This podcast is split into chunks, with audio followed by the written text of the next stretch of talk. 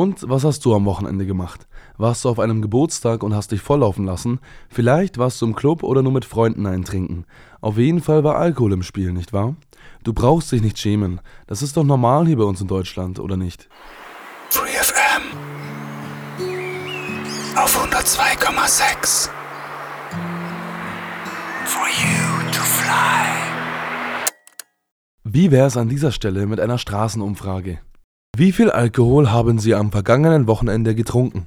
Äh, ich glaube zwei Mischungen Jägermeister Energy.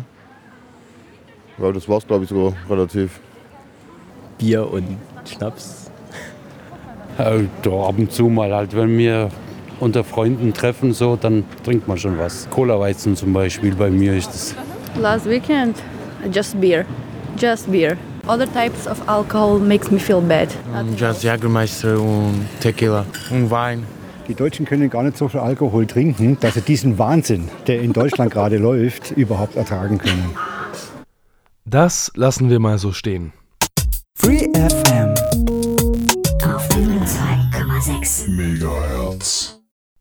Der Alkoholkonsum in Deutschland ist verglichen mit anderen Ländern hoch. Laut Bundesministerium für Gesundheit trinken die Deutschen im Durchschnitt ca. 10 Liter reinen Alkohol im Jahr. Das entspricht etwa 198 Liter Bier. Zum Vergleich, eine Badewanne fasst in etwa 180 Liter Wasser. Verglichen mit den Vorjahren trinken Deutsche heutzutage zwar etwas weniger Alkohol als früher. International gesehen liegt Deutschland dennoch unverändert im oberen Drittel, was den Alkoholkonsum angeht. Ich war für euch mal bei Bernd Tilscher von der Caritas. Er ist Diplom-Sozialpädagoge. Ich habe ihn bezüglich Alkoholkonsum bei Jugendlichen und bei Erwachsenen in Deutschland befragt. Warum fangen Jugendliche an, Alkohol zu trinken? Weil sie erwachsen werden wollen. Was heißt erwachsen werden wollen? Ich gucke, was tun die Älteren? Naja, die konsumieren Tabak, Alkohol, vielleicht auch andere Sachen. Und viele denken erstmal, ja, das gehört dazu. Und äh, da sind wir schon ein, ein, ein Land, das den Alkoholkonsum wenig problematisch sieht. Unsere Gesellschaft hat eine weit verbreitete, unkritische, positive Einstellung gegenüber Alkohol. Laut dem Bundesministerium für Gesundheit konsumieren 15 Prozent der 18- bis 64-Jährigen Alkohol in gesundheitlich riskanter Form. Bei 18 Prozent liegt ein problematischer Alkoholkonsum vor. Ab wann beginnt Alkohol eine Sucht zu werden? Schon bei einem Bier am Tag? Prinzipiell können wir sagen, äh, wir machen es nicht von der Menge abhängig. Abhängigkeit, man, das ist ein schleichender Prozess. Die Leute merken es oft erst gar nicht. Um von irgendwas süchtig zu werden, müssen wir erstmal Gefallen dran finden. Ja? Es gibt äh, in jedem von uns Dinge, wo er sich so stark begeistern kann, wo er gut aufpassen muss. Und wenn dann die Rahmenbedingungen natürlich noch dementsprechend sind, äh, Stress im Studium, äh, schwierige Arbeitsverhältnisse, daheim ist jemand erkrankt, äh, Kumpel ist weggezogen, mit dem ich mich immer getroffen habe zum Laufen, dann kann das Ganze anfangen, wie so ein Rädchen schneller zu werden. Und da kommen wir eben in, in, in, in so wie in Stehzucht rein. Wir erhöhen die Schlagzahl, wir dosieren höher, wir gehen mehr Risiko. Äh, nicht immer bewusst, aber es scheint uns erstmal abzulenken und uns in der schwierigen Lebenssituation zu helfen. Laut einem Bericht des Bundesministeriums für Gesundheit ist missbräuchlicher Alkoholkonsum einer der wesentlichen Risikofaktoren für zahlreiche chronische Erkrankungen. Welche Krankheiten verursacht Alkohol? Da ist Herz äh, in Mitleidenschaft gezogen, die Gefäße erweitern sich, das Herz muss stärker pumpen, wir entwickeln Bluthochdruck. Bluthochdruck ist Gefahr für Schlaganfall. Nicht bei allen Menschen, aber ein Teil erkrankt an der Leber. Zuerst wird es eine Fettleber. Wenn es dann noch weitergeht mit dem Trinken, kann es bis zur Leberzirrhose führen. Dann sind wir schwer geschädigt. Das ist eine richtig schwere Einschränkung und äh, lebensbedrohlich. Und das andere, was auch äh, oft übersehen wird, sind dann diese psychischen Erkrankungen. Also man weiß heute, äh, dass Alkohol eben doch stark mit der Dauer auf die Psyche wirkt. Antriebsschwierigkeiten, äh, Konzentrationsschwierigkeiten. Viele berichten von Dünnhäutigkeit, sind äh, nicht mehr so dem Stress gewachsen, äh, fahren schnell aus der Haut, wenn was nicht klappt, sind zu Hause auch in der Familie äh, nicht mehr gut ansprechbar und neigen dann auch irgendwann zu Rückzug. Menschen mit Depressionen, Menschen mit Angststörungen, was kann der Alkohol? Er kann Ängste mildern, äh, wegdrücken. Was kann er bei Depression? Er kann sie weniger stark wirken lassen am Anfang. Das scheint eine Zeit lang zu funktionieren, aber mit der Zeit kippt es ins Gegenteil und es führt im Grunde dann zu einer Verstärkung dieser seelischen Störungen. Laut Bundesministerium für Gesundheit schadet Alkohol der Gesundheit. Bei häufigerem Alkoholkonsum sind die Beeinträchtigungen größer.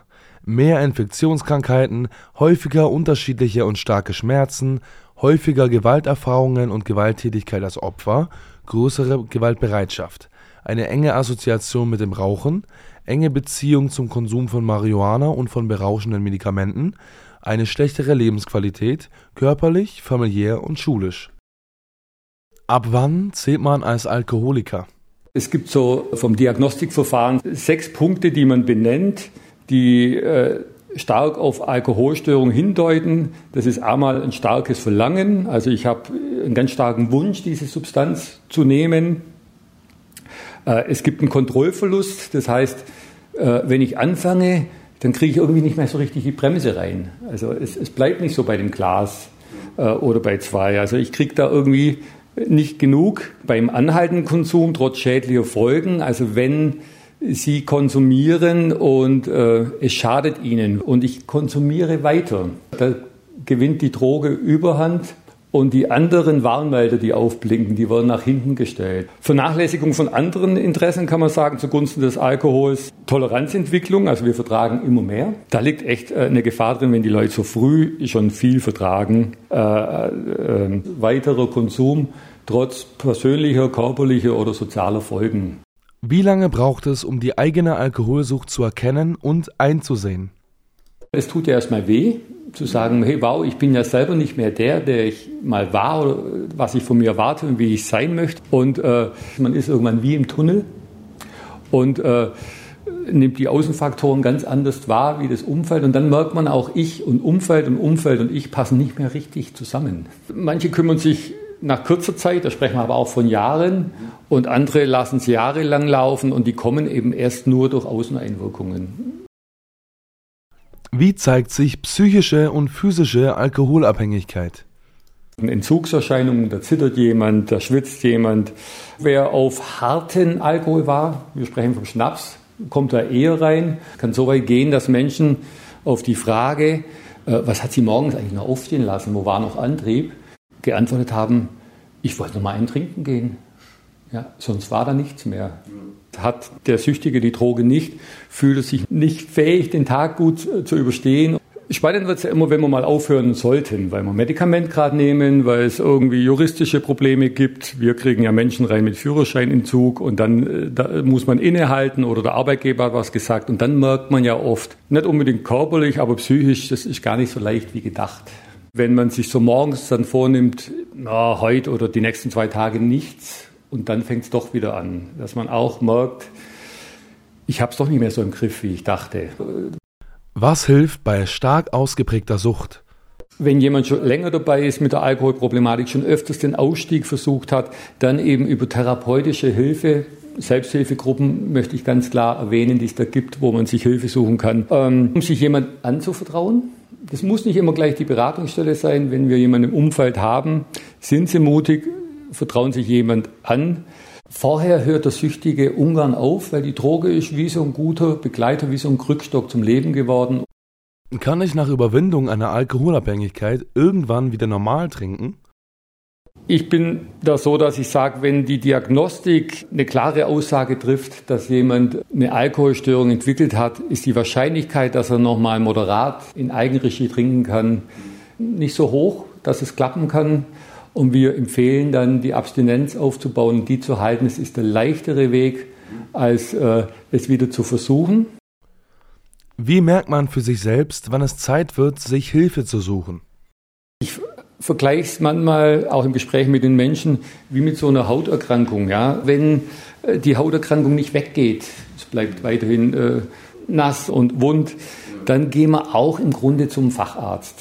Und so so äh, möchte ich Mut machen, auch zu einer Beratungsstelle äh, zu gehen, zu einer Beratungsstelle für Suchtfragen, äh, weil wir da allein nicht mehr klarkommen. Und wir müssen wohin, wo wir A verstanden werden, wo wir aber auch fachlichen Rat bekommen, was kann ich tun.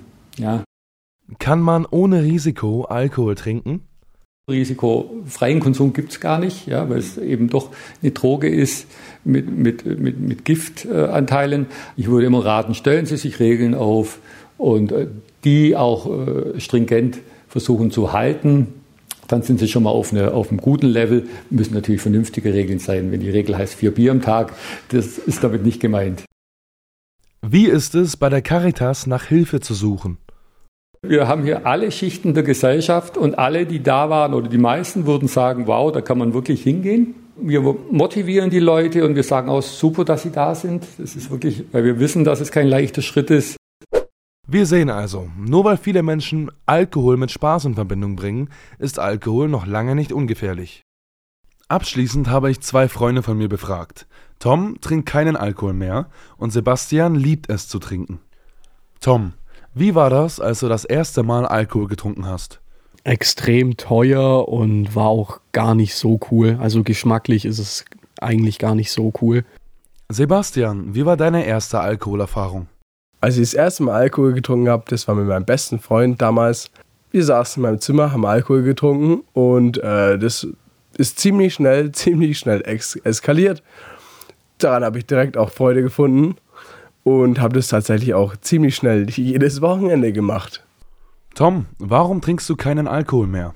Ich habe ja nie wirklich Alkohol getrunken, vielleicht zweimal auf einer Party oder so, aber es geht mir einfach zu sehr ins Geld. Der berauschende Aspekt ist ganz okay, ist ganz witzig, das Gefühl, aber es ist mir einfach zu teuer und es schmeckt einfach zu schlecht, um das jetzt jedes Wochenende zu machen oder so. Also halte ich auch nicht viel von. Sebastian, was hält dich beim Alkohol? Der Alkohol hält mich mit den ganzen Freunden. Ich gehe jedes Wochenende mit all meinen Freunden trinken. Ich habe alle Leute um mich rum. Alle Leute tun genau dasselbe, was ich tue. Alle Leute haben Spaß und wir trinken alle, wir sind alle besoffen und wir haben alle zusammen Spaß. Und was bleibt jetzt bei euch hängen? Alkohol ist zwar in der deutschen Kultur fest verankert, aber nur weil es für die meisten Deutschen normal ist, Alkohol zu trinken, ist es noch lange nicht gut. Denkt an eure Gesundheit. Ein Tipp noch zum Schluss. Wer jetzt meint, ein Alkoholproblem zu haben, kann ohne Scham zur Caritas gehen und sich dort beraten und helfen lassen. Die Caritas ist in der Olgastraße 137 in Ulm zu finden. Die Telefonnummer lautet 0731 20630. Für weitere Hilfe kann man sich unter www.caritas.de slash Hilfe und Beratung selbst informieren